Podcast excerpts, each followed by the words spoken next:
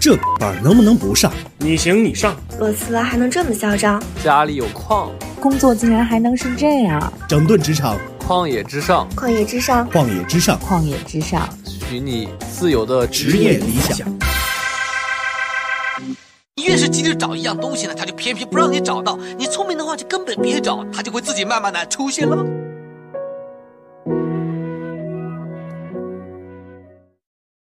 脱离职场，肆意生长。欢迎收听职业理想，一起探索人生新活法。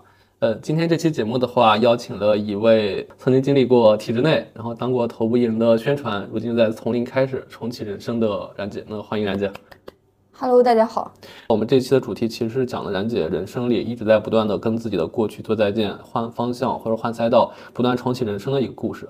请我们一直告别的冉姐做一个自己的自我介绍吧。我是二零一零年大学毕业，然后就来了北京找工作，然后做了一段时间的演出经纪人助理。那个时候一起工作的几个歌手，其实现在都已经没有在我们这个行业了。嗯，然后二零一一年到一二年的时候，很幸运去了当时呃很很火，然后很知名的一个歌手老师的工作室，然后做宣传的工作，主要就是写新闻稿啊、拍照啊、修图啊、联络媒体这种。那个时候是我其实。第一次去接触到所谓的艺人宣传在做什么，当然那个年代的艺人宣传和现在已经有天差地别了。嗯嗯，然后后来因为家里的人一直希望我去考事业单位，或者说考公务员，有一个铁饭碗，这个可能到现在其实都是很多家长会有的一个观念。现在才是主流呀，尤其是去年开始。然后我当时我其实是非常抵触的，对，嗯，然后我又不想因为这个事情和家里的人有太多的争吵，对，我就觉得那反正我也没有时间复习，我就我就考呗，我肯定会考不上，嗯，然后我就工作的中途抽了个时间回去考了事业单位，嗯当时去考哪个单位考什么岗位我都不知道，因为就是我答应了家里人去考，然后我爸爸就给我报名了，嗯然后我就一头雾水的，反正我就去考了。考了之后就是笔试是踩线进的面试，嗯然后进了。进了面试之后呢，我其实是不想去参加面试的，但是那个时候家里出了一点事儿，我妈妈生病了，我是一个独生子女，我就那个时候就决定我应该回去和家人在一起，对，嗯，然后我就离开北京回家了。回家了之后，就进入了事业单位，然后先去了一个九年制的学校做老师，然后做了两个学期。这样没有教课哈，有教语文。我教计算机，可以。然后有的时候还会帮体育老师带带课，哦，因为它是个九年制的学校，嗯就是一年级到九年级嘛。呃，就呃两个学期之后，我就被调到呃教育局，然后去负责做呃信息技术化教育的宣传，就是去做一些教育类的这种纪录片呀、宣传片呀，包括去采编一些教育类的新闻。嗯就那个时候就是自己扛着摄像机，而且还是上上那个摄像带的那种摄像机、去。采访、拍摄，嗯然后回来剪片子，对然后写新闻稿，然后给电视台投稿，就是做这些工作。但其实我就是觉得嗯还是不适合我，对，因为在北京已经工作了一段时间，那个很快的工作节奏，再回到小县城，它其实是非常不适应的。我就一直在这个过程当中纠结，嗯嗯，然后到二零一四年的时候，终于做通了我家里人的思想工作，我就辞职了，嗯，回到了北京，然后一切又从头开始。然后先是在一家线下的活动的公司去做线下活动的制作，然后做策划、做现场导演，去做一些什么峰会啊、音乐节呀、演唱会啊这样的项目。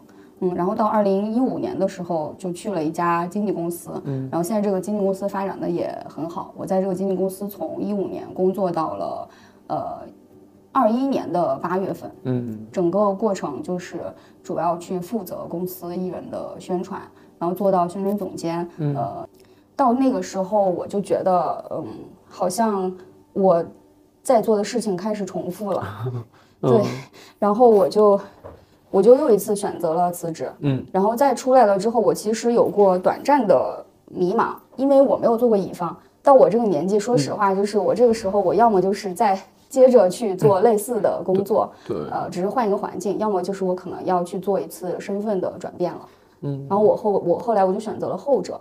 呃，但是我需要先去学习怎么样去做一个乙方，嗯然后就花了一段时间去学这件事儿，嗯，然后在学完了之后，了解完了之后，就变成了一个真正的乙方，然后在二二年。十一月份的时候就决定自己创业，然后现在其实是在一个创业的阶段，所以现在创业感觉怎么样？很就是压力很大，但是哦又觉得还不错。所以你很享受有压力的感觉。我享受解决问题的过程。我觉得你有点反其道而行，因为从去年开始，就咱坦率说，嗯我身边尤其是咱咱俩这个行业的朋友，公司倒闭的比不倒闭的要多，就是这件事儿已经超过二分之一了。对，尤其是规模比较小的公司，嗯所以大家其实普遍压力大，在赔钱。首先，公司是盈利的，对吧？呃，微盈利 养活得了员工，可以。养活得了自己，对，所以我觉得还挺挺不容易。尤其你公司其实是在去年那个环境下对，在很艰难的时刻，嗯，刚开始的时候都没有办法在公司办公，就是因为要线上。对，嗯，哎，所以所以其实去年的话，就是很多人选择跟你是另外完全相反一条道路，就是你曾经那条路嘛，考公，对，追求所谓的稳定。然后我身边很多朋友真的就是忽然不工作，然后 gap 半年，然后天天在家读书，然后去考试。你其实是在很早很早的时候就经历这件事儿，而且已经成功了，对吧？我特别想问的就是当时那个上岸的过程、下岸的过程，包括说考试的过程，对你来说，就大概你的内心是怎么样运行的？我觉得这么说可能有点儿不太合适，但是确实就是没做准备，就是一点不准备，没有准备，因为很真的很抵触。放在我那个年纪，因为我我父亲自己是一个体制内的从业者，哦然后我从小就看到他在体制内工作。我的性格比较自由，我不是很喜欢那种体制内的工作，所以我一开始对这个事情我就是抵触的。那去考试这件事儿，只是出于不想因为就这个事情和家里的人有很多的争论。嗯。我当时的想法是觉得我又没有复习，我又没有时间准备，我肯定是考不上呀。那我就就考呗，我也考了，但我没考上，那大家对这个事情就不会再有期待了。对，那你怎么考上的？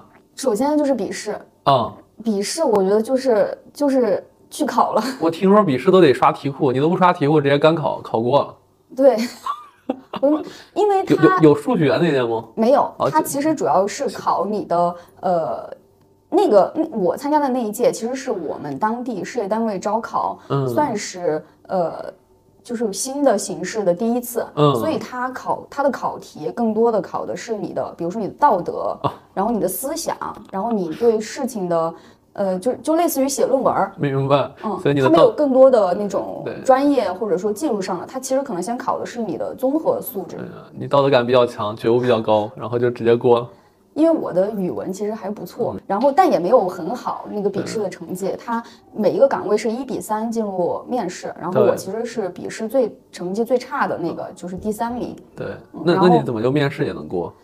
面试的过程其实比较比较有趣，我是觉得，我现我现在回想起来，我觉得很有趣。我当时是去面试的时候，我还是很不开心的，因为我是被迫去的。对，呃，我就是因为我在我先在北京工作了一段时间嘛，所以不管是沟通交流，还是说在人多的场合怯不怯场，这个这个问题上，我其实是不存在的。对，然后我从小也性格就是比较比较大大咧咧的，我不太害怕在公众的场合去去沟通或者发言。嗯面试是讲课，哦，然后下面做了很多的资深的这些老师，嗯因为我当时报考的就是呃计算机教师的这个岗位，所以我讲我就是去讲一堂二十五分钟的计算机的课程。嗯。嗯。所以你学计算机吗？我的专业是叫做教育技术学，这个专业学的课程里面有计算机，但是它其实是一些比较基础的。呃，像什么 Office 呀、OK 然后呃一些基础的软件的使用，因为这个学这个课程主要的目的是服务于教育，嗯嗯，但小学应该也够了哈。够了。小学其实从小学到高中都够了。所所以其实就很幸运的，一比三的进了面试，然后你又淘汰了其他的人，就是面试过了，是吗？对，差不多是这样。其实优势只是在于我不紧张，嗯，哎，所以上岸的那一刻，你的心情是怎么样的？就是我觉得是晴天霹雳。我当时觉得是晴天霹雳，嗯因为我觉得我这么就是二十五分钟，呃，笔试第一的那个男生，他因为太紧张，他准备错了 所以他也晴他也晴天霹雳，你也晴天霹雳。然后第二的那个男生因为太紧张没有讲完，我呢是因为我就是一直讲讲的很快，我其实还没到二十五分钟我就讲的差不多了，然后我后面又就是自己瞎哈拉了一些东西就是可能展现出来一个不太一样的样子，反而面试的分数就比他们要高很多。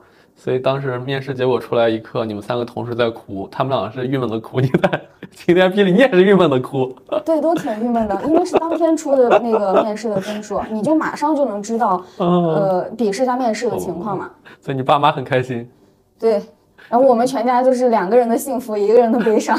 哎，所以所以我特别想问，那一刻其实应该你是二十五，没有没有二十五，二十二十四，那一刻其实你工资瞬间是不是掉了得有小小七八倍？其实也没有。那个时候我刚来，我我在北京的薪资也就是五千五，但是你回到你的城市，其实相对很多人来说，应该你之后的那个上岸生活是比较所谓的幸福，就是世俗意义上幸福，就没有什么经济压力了，然后可能在家里去生活也比较好，是吗？我其实就是普通家庭，嗯，也没有也谈不上好或者不好，只能说就是正常的一个呃情况。然后我是觉得钱不够花的，实话说那个时候是觉得钱不够花的，因为从北京回去之后，有很多消费上的观念其实是不太一样的。带着北京的消费习惯回到了小县城，然后继续网购。我也不是很喜欢网购，就是嗯我也忘了那个时候把钱花在哪儿了，可能就是吃饭呀什么的会用的多一点。所以当时在当了两学期的老师之后下乡了，对吧？对，算下乡，就是很嗯偏远，从我们家开车过去都得一个多小时，那种盘山的公路一直开一直开。你不会觉得说是在那种深山穷壤里，然后去做一些拍摄的工作，会很有我们这个行业特别向往的那种天然大自然的那种拍 TVC 的感觉吗？没有，因为那是我从小生活的环境。哦但是我现在我会，我会觉得我们那儿环境很好，嗯就人的感受和价值观，我觉得是会随着你的经历而变化的。那个时候就是二十几岁的年轻人，其实没有看过嗯太多的世界，然后也没有看过什么，嗯，我觉得高高低低其实都没有看过很多。所以那段经历还是比较折磨的，每天都在呃想着要回到大城市，回到北京。我不是对大城市有向往，我是对呃我做的事情，我在做什么，嗯我有向往，我会有我自己的喜好和要求，因为我当时。呃，我一个星期我只有三节课，哎，我跟你说，我的新书里写了我另一个朋友，他也是家里让他去当老师，在北京，然后他跟你一样，一周两三节课吧，然后其他时间在打篮球。然后我看到有好多人给他评论写的，说是这不就是我向往的生活吗？然后一长六是呀是呀，现在还在好多人扎堆，可能就是如果当时的我拥有现在的心智，我会觉得哇，这就是我想要的生活。那个时候只是觉得，就是这一切都不是我想要的。明白。嗯，所所以现在你回过头来觉得，其实那段生活还挺幸福的，是吧？我觉得还不错，而且还挺有趣的，在学校有很多趣事儿。对，所以人不可能拥有青春和对青春的感受。你当时怎么和家里去聊的？最后家里同意让你回北京了。就是反复的沟通，反复的沟通，也也没哭，也没哭，就是一直聊，一直聊。因为我从小就是一个，嗯，我自己独处的时间比较多的人。因为我小小学的时候，我我妈妈就在外面，我妈妈就在呃厦门去工作，然后嗯我们家里人其实是分隔两地的。然后我爸爸处在一个拼事业的阶段，嗯他没有什么太多的时间。呃，管我或者说和我相处，那我就有很长的时间是和我自己相处的。我从三年级的时候开始，就是自己给自己做饭，自己给自己洗衣服，有呀。就是自己养活自己吧。原生家庭其实对个人性格影响是很大的。对其实我觉得你从小家里两两个人都是很拼的人，然后也造就了可能你的性格。然后就非常的独立，独立到现在，我父母会觉得我有点太独立了，嗯，就是我有点太不需要他们了。所以所以其实当时跟他们聊完之后，他们也没有很大触动，就是同意了让你回去。而且你那时候其实北京没工作，没有，对，就是裸回北京，裸辞裸回。我其实应该算是我用一件事情证明了我可以做我想做的事情。嗯，就是我当时在呃做这个体制内工作的时候，我有两个朋友，我和这两个朋友一起合伙又做了一个酒吧。对，然后我就相当于白天在工作，然后晚上我在这个酒吧的经营当中，我承担的是管理的工作。哦哦，嗯，对。然后我这我的这个管理是相当于制定的是这间店的经营的策略，然后经营的方向，然后他们其实是做执行。然后这个店就是经过一年，然后其实是实现了一个比较好的盈利。然后当时呃，我就是快速的去做了一个决定，就是。因为他们两个也觉得呃想要去尝试一点别的事情，嗯然后我就把这个店转让了，然后通过经营加转让，整体的收入其实很不错在，在当地很不错。然后我父母可能会因为这个会觉得我是有能力去做我自己想做的事情的，明白。嗯，哎，你们会不会觉得，其实当时白天在体制内，晚上去开一个酒吧，对现在我们这行的人来说，简直是最 dream job 的一个感觉，对吧？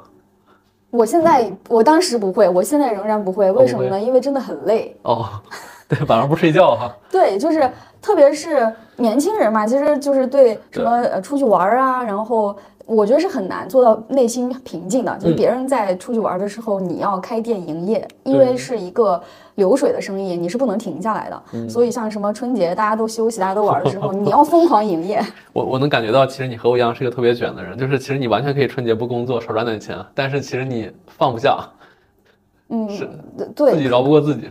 可以这么说吧，但我现在进步了。我当年真的是很卷，也是因为那种卷，让这个店的经营其实还不错吧。嗯，成为当地的最火的酒吧吗？可以这么说，他因为当时去做的时候，我们那儿其实是没有我们那种形式的嗯，酒吧的，就是偏清吧的状态。胡桃里的感觉。对，然后呃，包括在里面去上的一些，不管是饮品还是菜品，对嗯，就是就那个时候就会考虑到男生来了消费什么，女生来了消费什么，明白 然后慢慢的变得人气很旺，因为啊，你在那个时候就拥有了很前卫的一些广告人的意识啊。但你那时候其实也是做这行的，你把当时这行的一些东西带过去了。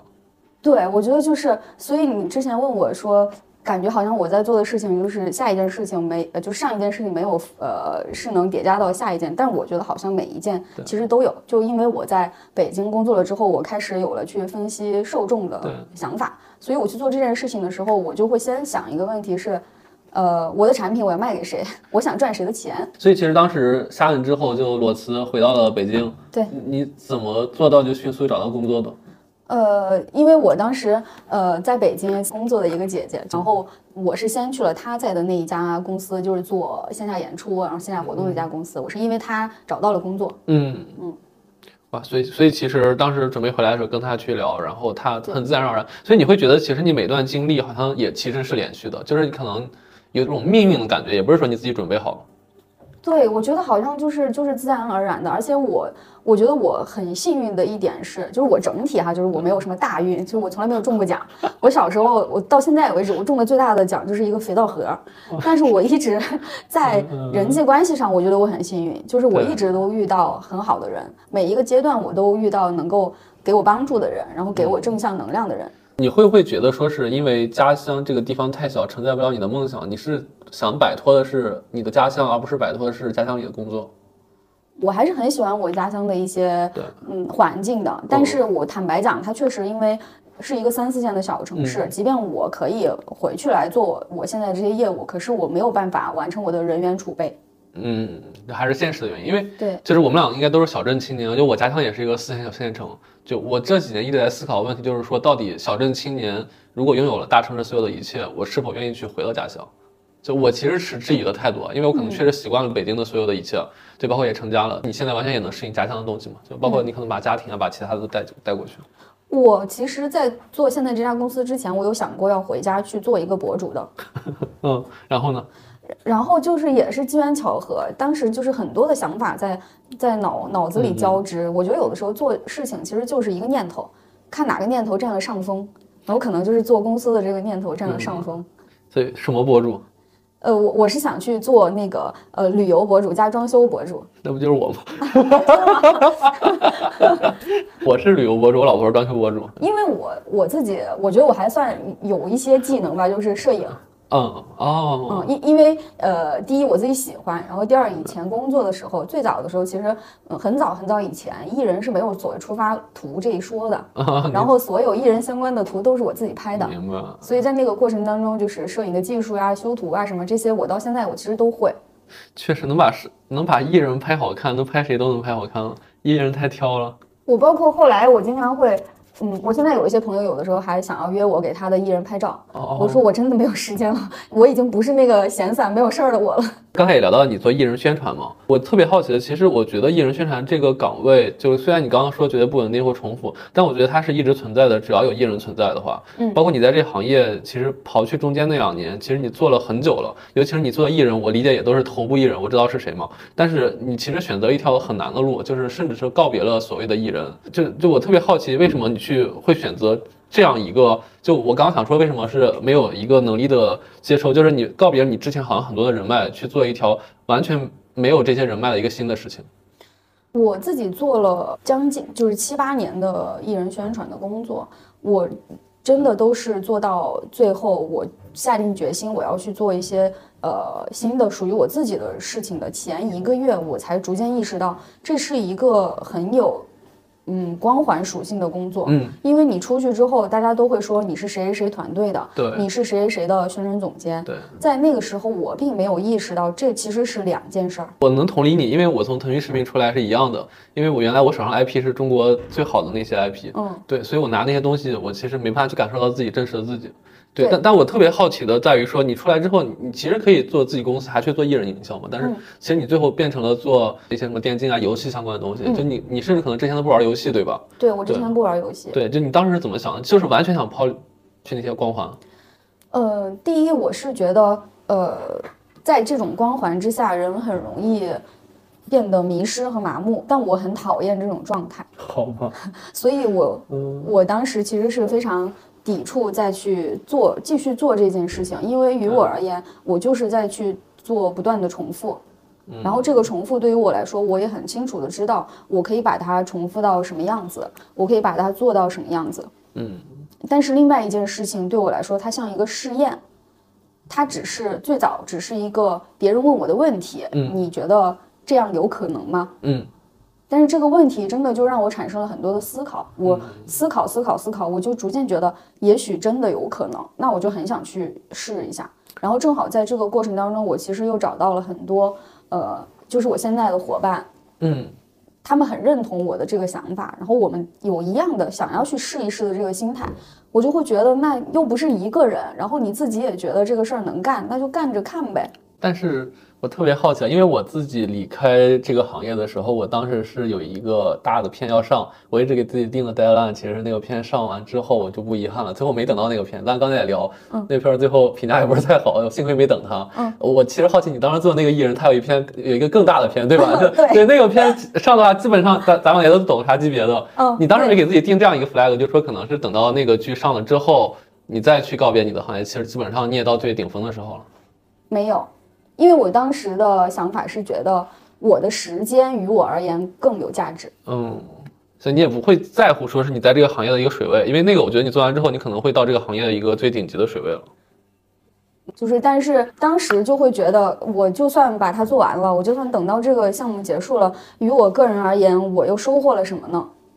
我会觉得这些东西，它都它都到它都变成另一个光环了，但是光环和我是没关系的。你当时为什么最后选择去做游戏电竞？说实话，就是因为我我在这个圈儿待的比较久了，就是游戏电竞现在核心的一是有两个现象，一个是核心的人，就所谓的核心选手、核心的 KOL 吧，其实都有自己的核心经纪公司，而且这些人都跟他们有长期的一些友谊的羁绊。嗯，就是新人其实没那么好处啊，就一个选手其实打出来很难的，尤其他成为流量选手。嗯，对，这是第一点。第二点，其实这个行业难的为多，因为其实不管手游还是端游，其实都是当年网吧那批人出来的，所以它是有一个很成熟产业链条的。为什么想去做这么一个可能很对你不友好的一个行业？嗯，呃，第一就是，首先我当时有一个有一个朋友，然后我跟他聊了，我想要。我我离职了，然后呃，我在思考接下来的工作这件事情，然后他就跟我聊了他现在的行业，他的行业其实和游戏电竞有蛮大的关系，他跟我介绍了这个行业大概是个什么情况，然后我们俩在聊的过程当中呢，我就想说，呃，就聊到了一个苗头，呃，或者说当时的一个现象嘛，就是发现现在的电竞选手他其实吸引来了很多。呃，粉丝群体的关注，尤呃，尤其是就是手游的兴起，它让这个群体不仅仅再是以男性为主的群体，嗯，对，现在它有很多的女生进来，嗯，然后这些呃电竞选手开始出现了有明星的样子，有明星的状态，对。那我就会觉得他和呃做艺人这件事情，对其实是有一些可以去关联、可以去通用的东西，嗯，它是一个可以去尝试的事情。然后游戏的部分，呃，我把它当做一个作品。嗯我觉得用心去做游戏的厂家一定也是这么想的。对那它既然是作品，它就有它的内容和价值的表达。这个部分和影视剧和电影其实有相通的地方，只是它的表达的方式不同，然后它的受众的特征不同，所以它也有一定可以去去关联的部分。对作为一个前二十多年从来不玩游戏的人，我特别好奇，当时去年开始忽然逼着自己玩游戏，而且还玩这么多的游戏，嗯，真玩得了吗？玩得了，就是甚至开始现在已经开始上王者了吗？呃，那上不了，因为确实年纪在这儿摆着，就是很难和小朋友们去去比。但是我就是打的比较好的，辅助还不错，就是不会拖大家的后腿。然后偶尔那个评分也还可以挺高，能拿一个什么金牌辅助之类的。然后呃，中路也还可以。嗯，然后其他的游戏，对基本比如说女性向的游戏，然后二次元的游戏、卡牌的游戏、休闲的游戏，嗯我现在其实也差不多都经常会去玩了。嗯以前艺人营销的时候是基本上不玩游戏，就基本上就没时间玩也。没有时间，其实游戏对你来说是不是也是一种放松？我觉得是一种思考。就是当思考去玩。对，就是因为我玩游戏的目嗯的是我去了解这个产品，我去感受它为什么受大家喜欢，然后它的呃受众喜欢它的心态是什么样的，嗯，它有什么机制。哎，其实你有没有感觉，就我当我离开文娱行业之后，就一年时间吧，就原来基本上我跟文娱行业的所谓头部营销公司的老板都还算熟，嗯，现在基本上大家忽然互相都没联系了。就我相信对你来说，应该是头部的艺人经纪、艺人公司各种人，之前应该大家经常没事联系。就有没有感觉一年之后大家忽然都不认识你了，或者不见？但是对我来说很奇妙的一点就是，反而比我自己做，嗯呃，在甲方做艺人的时候接触的人和事，然后包括合作的对象更多了。但是还是原来那些人吗？呃，也有就是以前艺人经纪这些，我们公司经过这一年时间的在游戏电竞这个行业的耕耘吧，嗯。我们积累了一部分这个行业的一些呃资源和能力，然后这些资源和能力，其实对于现现在的娱乐圈来说是有可结合点的。哦。我们相当于变成了一个中枢站，然后这个中枢站经常会去促成一些呃两边加起来的这种项目。其实去年也做了很多，对，这件事情对于我们公司来说是一个非常呃非常优势，然后我自己也非常 擅长去做的一件事儿。我特别好奇，你觉得你在做这行，就因为你也做过音乐节，做过线下线上，包括你自己还拍照，然后热搜，相信我听上去其实你应该比我更会做，所以你觉得自己在做这行的比较优势的地方是什么？我觉得我最擅长的是思考。嗯，思考完了之后，我可以去行动。我觉得有的时候不是说这个事情只有我能做，或者说只有谁能做，而是有谁去做了。明白。然后我特别好奇，其实其实我因为我一直在甲方做嘛，我不算是艺人营销，我一直还是更基于 IP。但是其实你做的一直是艺人营销，嗯就是虽然你现在不做了，但是我觉得其实我们节目还有一个任务，我觉得每期嘉宾，我希望跟大家做一些行业的科普。嗯那你算是这个行业特别骨灰级的一个选手了，就起码是你在所谓的我们内行最黄黄金的时期待过，你能跟大家科普一下，就是艺人这一行它的工种有哪些？就包括营销啊，包括那个艺人经纪啊，包括其他人，包括它的前景，你现在看到的比较好的是怎么样？嗯，首先是这个行业，就是不管说，呃，之前大家都在说经历行业寒冬嘛，嗯嗯。嗯，但是它它即便经历寒冬，它在呃整个至少是呃全民关注的这个范围内，它永远是很很多人会去关注的一个行业，它是聚光灯下的一个行业。然后从艺人来说的话，首先会涉及到艺人经济，对，嗯，然后艺人宣传，然后在经济其实里面还包含有商务经济、执行经济，嗯嗯，然后呃有一些有细分的话，它可能会有有有好还有助理，嗯，然后基本上就是就是这些这些岗位，助理和执行经济？助助理的协助的工作就是比较比较基础，它可能和呃生活日常的关系会多一点。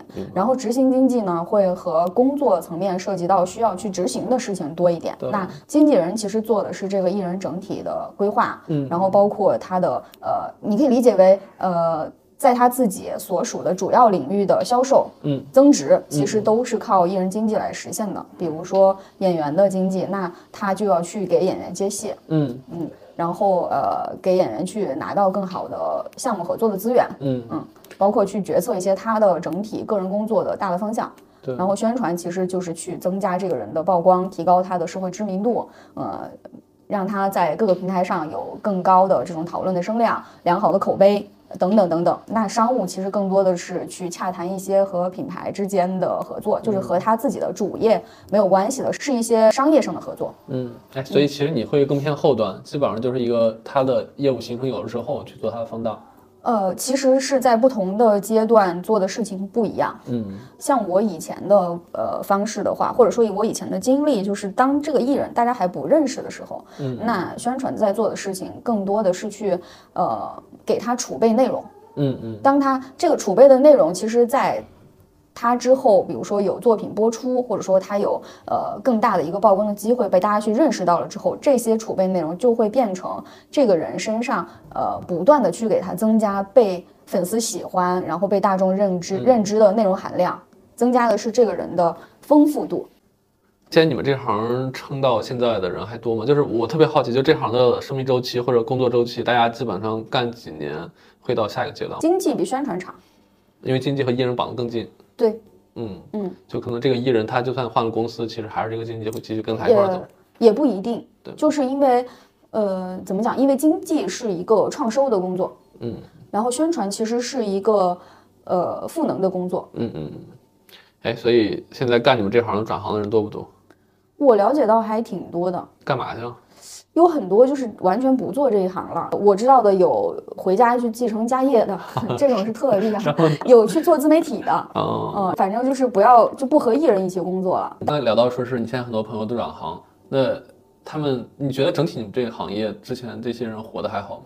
就在我们这两年的情况下，我觉得大家应该都是有感受到一些压力的，嗯，但是我自己是觉得哈，我们这个行业是有一些旱的旱死，涝的涝死，对，马太效应嘛，肯定都是百分之二十的那些人吃了百分之八十的资源。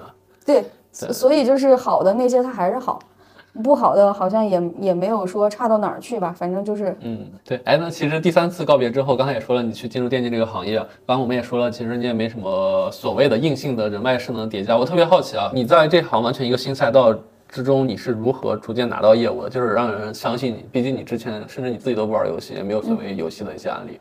嗯，我觉得还是我刚刚讲的，我在人际关系上我一直很幸运，我经常能够收获到一些贵人的帮助。对我们我的第一个嗯合作其实是朋友给介绍的，呃就是他信任的是你这个人，虽然他知道你可能没有太多游戏经验。他但是他知道我以前的工作经验，然后他觉得这些东西放在现在来呃这件事情上是可以用的。明白。所以就那件事儿之后，逐渐就有了更多的客户。对，然后逐渐就是去打开自己的窗口吧，也主动去谈了很多，也失败了很多，当然也失败了很多。你你会觉得这行难吗？赚钱？我觉得业务难，业务很难，就是做做每件业务很难。因为以前拿嗯艺人宣传的这种嗯。是可以几个人通过几个人的沟通就可以促成一件事情的，嗯。但是我们现在的工作其实是不可以的，因为我们的合作的对象都是比较大的厂商、比较大的平台，它会有一个呃，你会去竞标，你会去比稿，然后你即便你竞标完成了，比稿完成了，它也是一个层层去筛选、层层去审核的过程，所以它首先对业务能力的要求很高。你刚才也说，你当创业公司其实快一年的时间了嘛。嗯，我觉得其实现在你经历的是三段挺不一样的经历的，一是体制内的工作，二是艺人宣传，三是整合营销公司的老板。就现在横向的拉起哈，你来看这三份工作给你的体感大概是怎么样的？嗯，体制内的工作，我其实因为有点久远，我现在已经没有什么太清晰的记忆了。嗯，我只能记得，就是这也不敢说，就是因为那个时候是带着很强的我不喜欢这份工作的情绪去工作的，明白。他的体感，我觉得可能会给现在考公热潮有一些 不太一样。没事，我我觉得其实是这样说，当时如果你的情绪好一些的话，你再去做那份工作，应该会相对比较开心。体感就是我觉得对我来说不难，嗯嗯我可以很轻松就把它做好。，OK，哎艺人宣传这个工作，其实我倾注了很多的精力，我倾注了我可以说是最最好的那段青春的时光。所以其实那时候会特别有成就感，是吗？对，因为你很有成就感你。是经历了真的是一个几乎是从零的阶段，一下到到了那个位置。而且，呃，就是二一年我不做这个事儿了之后，我其实偶尔还会收到粉丝的私信，哦，就是问他们会来私信说觉得呃以前做的什么什么真的很好，我们很喜欢。所以你会觉得其实是一个美好的梦，然后把它留在了最好的时候。对，我觉得它，嗯，他对于我个人来说是一段很宝贵的奋斗的经历，因为我真的为这件事情很用心的去去做了一些，然后这个过程也验证了，我觉得我是我是可以去做创意的，我是我是适合，我是擅长做这件事情的。它对我来说也是一个验证的过程，正是因为有了这段经历，才让我后面去做的这个决定那么的自信。然后，然后，所以其实那段时间是完全是，就是全身心投入在事业上了，就是你可能都没怎么关关关注生活。我觉得是没有什么太多的时间关注生活的。对，那后来其实做了整合营销公司的老板，现在的体感呢，会不会觉得有一些生活元素进来了，还是在奋斗搞钱？呃，我会有自己生活的元素，比如说，呃，我周末我会安排自己的观影的时间。然后我以前啊，我说实话，我去看电影的时候，我是非常，我只要微信响了，我可能我就得看，嗯，因为我会担心有什么事情是需要立刻去处理的。但是我现在不会，我现在就算想了，我知道这个事情有人可以去处理，就是我有了自己的观影的时间，然后呃，我也可以比较规律的去做健身。明白。我其实一八年就呃一九年吧，一九年就开始去去健身，嗯，但是一直到二一年我离职之前，其实都是断断续续的，就没有特别特别的规律。对但是我从那一年之后，我到现在，我其实是一个非常规律的状态。嗯，我一周我可以我可以安排好我自己想要去健身的这个时间。嗯我感觉你说这些事儿对我来说都好轻松，但对于你来说好奢侈。啊。就是它可能是我过去五六年、七八年没有额外事情之外要做的事儿，嗯但是其实对你来说反而是当年的奢侈，现在的感觉很庆幸的事儿。就你没有会安排很多的旅游，或者安排更多的更复杂的一些生活的爱好吗？嗯，我其实想，但是不是不赶上疫情了吗？就根本没有办法安排。然后，而且呃就公司初创的这一年，也确实很难去到比较远的地方。但是今去年还是带着团队一起去南京看过线下的电竞比赛，去了 Hero 的主场。我我觉得你说的每件事对我来说都是好轻松的事儿，但我感觉对你来说已经是很奢侈的体验了哈。对，我觉得对我现在来说有点儿，真有点儿。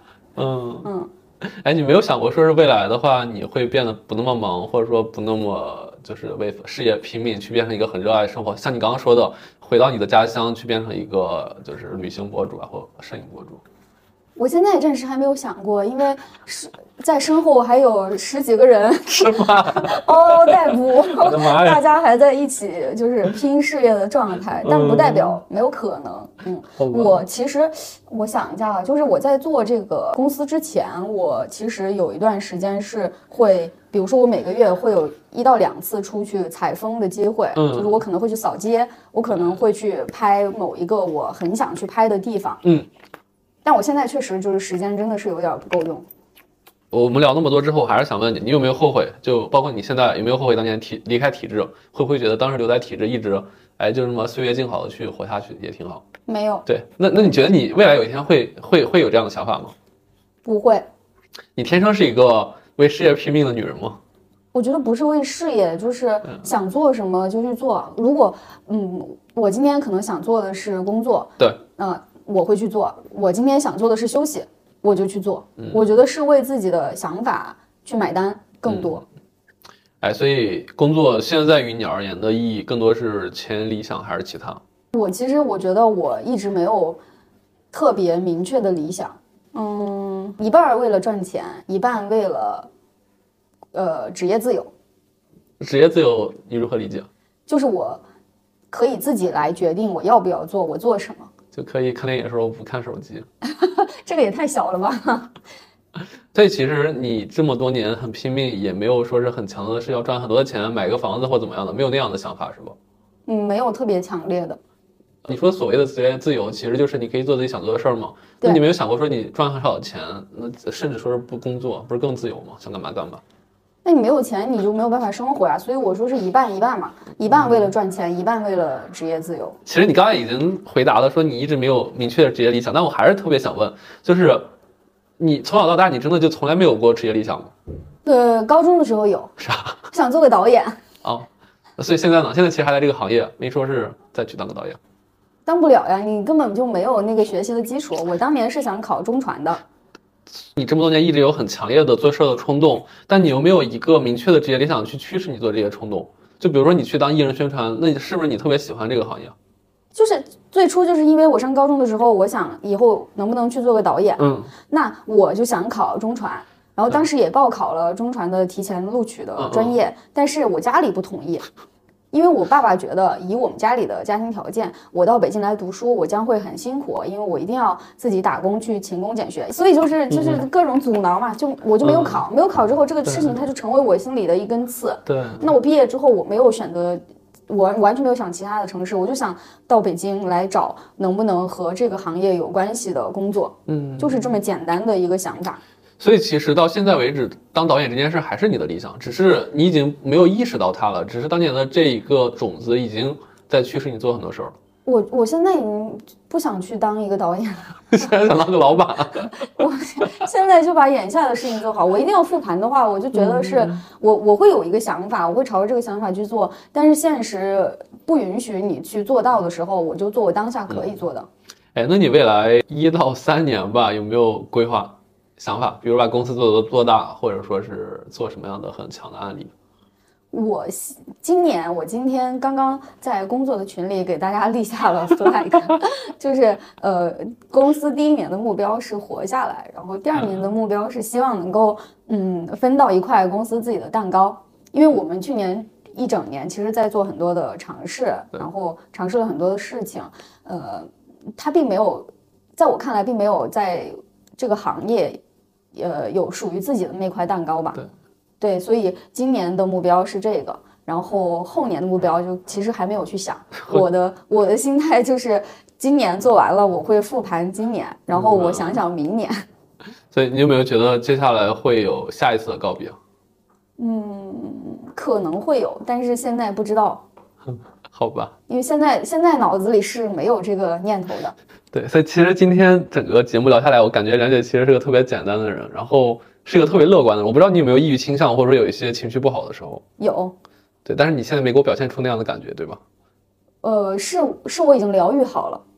我觉得自我疗愈是最重要的，就是如果你的情绪出现一些问题的时候，最重要的其实是自救嘛。现在其实用一个很开心的状态在迎接接下来的工作的每一刻，然后去立了一个很明确的目标。对，我觉得是开心的。对，然后也忘掉过去所有的高光时刻，然后做好自己当下。对对，所以我觉得其实回到我们节目一开始要聊的，其实三次告别之后，桂林做乙方重启自己，我一直在找寻这个答案是什么。我现在大概理解了，就是此时此刻还想做这件事儿，没有其他原因啊。他可能也没想那么多，对吧？对，真的就是就是当时去做现在这个事儿的时候，根本不敢想，而且每一天，直到今年的十一月份之前的每一天，内内心的那个想法就是。大不了就是那个公司倒闭，倒闭，大不了我再去找一份别的工作，大不了我去做博主，大不了我去做私房菜。对，就是我，我觉得我有大不了很多我可以去做的事情，我不会像以前一样觉得，我以前会很执拗，会觉得人就是要去做你想做的那一件事儿，然后如果做不成，天就塌了。嗯，但是我现在不会觉得，我觉得就是做不成，那就做别的。对，所以也希望我们节目里的每个听众在听完这期节目之后，他给自己多一些 backup，多一些可能性。也相信其实过去冉姐的很多的经历都是自己的所谓的可能性，给自己留的退路，然后就踏实做现在每件事儿吧，大不了就回家嘛。对，然后呢也特别感谢冉姐今天的分享，然后也希望每个观众能从冉姐的分享中找到所谓告别的力量，也找到归零的力量。谢谢冉姐。我要说什么？我说拜拜。啊，拜拜。